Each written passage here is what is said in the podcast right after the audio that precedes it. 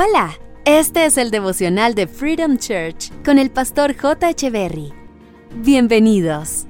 Hey, ¿qué tal? ¿Cómo están? Es un gusto estar nuevamente con ustedes. Primera de Tesalonicenses, capítulo 5, verso 11 dice, aliéntense y edifíquense unos a otros. Creo que el egoísmo es una de las peores pandemias del mundo. Este pensamiento egocentrista de que lo que sabemos no lo podemos impartir ni compartir con otros porque para nosotros no fue nada fácil y por ende los demás deben saber lo que es sacrificarse y esforzarse. Entonces por lo tanto no compartimos lo que somos y lo que sabemos con los demás. Creo también que una de las razones por las que no nos edificamos mutuamente es por el temor a que otros vuelen más alto que nosotros por el temor de ser reemplazados, por el temor de que otros lleguen más lejos. Pensamos que si revelamos nuestros secretos de cómo ser buenos empresarios, buenos empleados, buenos líderes, buenos artistas, otros podrían crecer y nos dolería que no nos dieran ni siquiera el crédito. Preferimos muchas veces reservarnos nuestro conocimiento con tal de no encontrarnos con personas que ni las gracias podrían dar por habérselo revelado.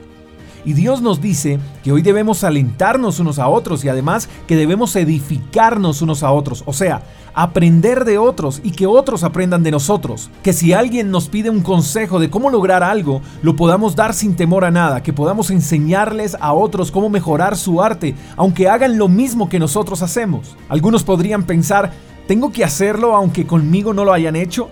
Yo no te puedo dar la respuesta a eso, solo te puedo decir que cada quien da de lo que hay en su corazón.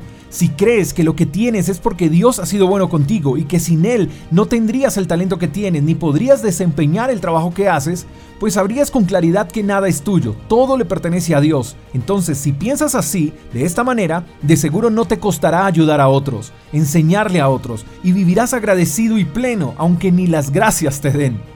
Tú y yo tenemos algo que otros puedan estar necesitando.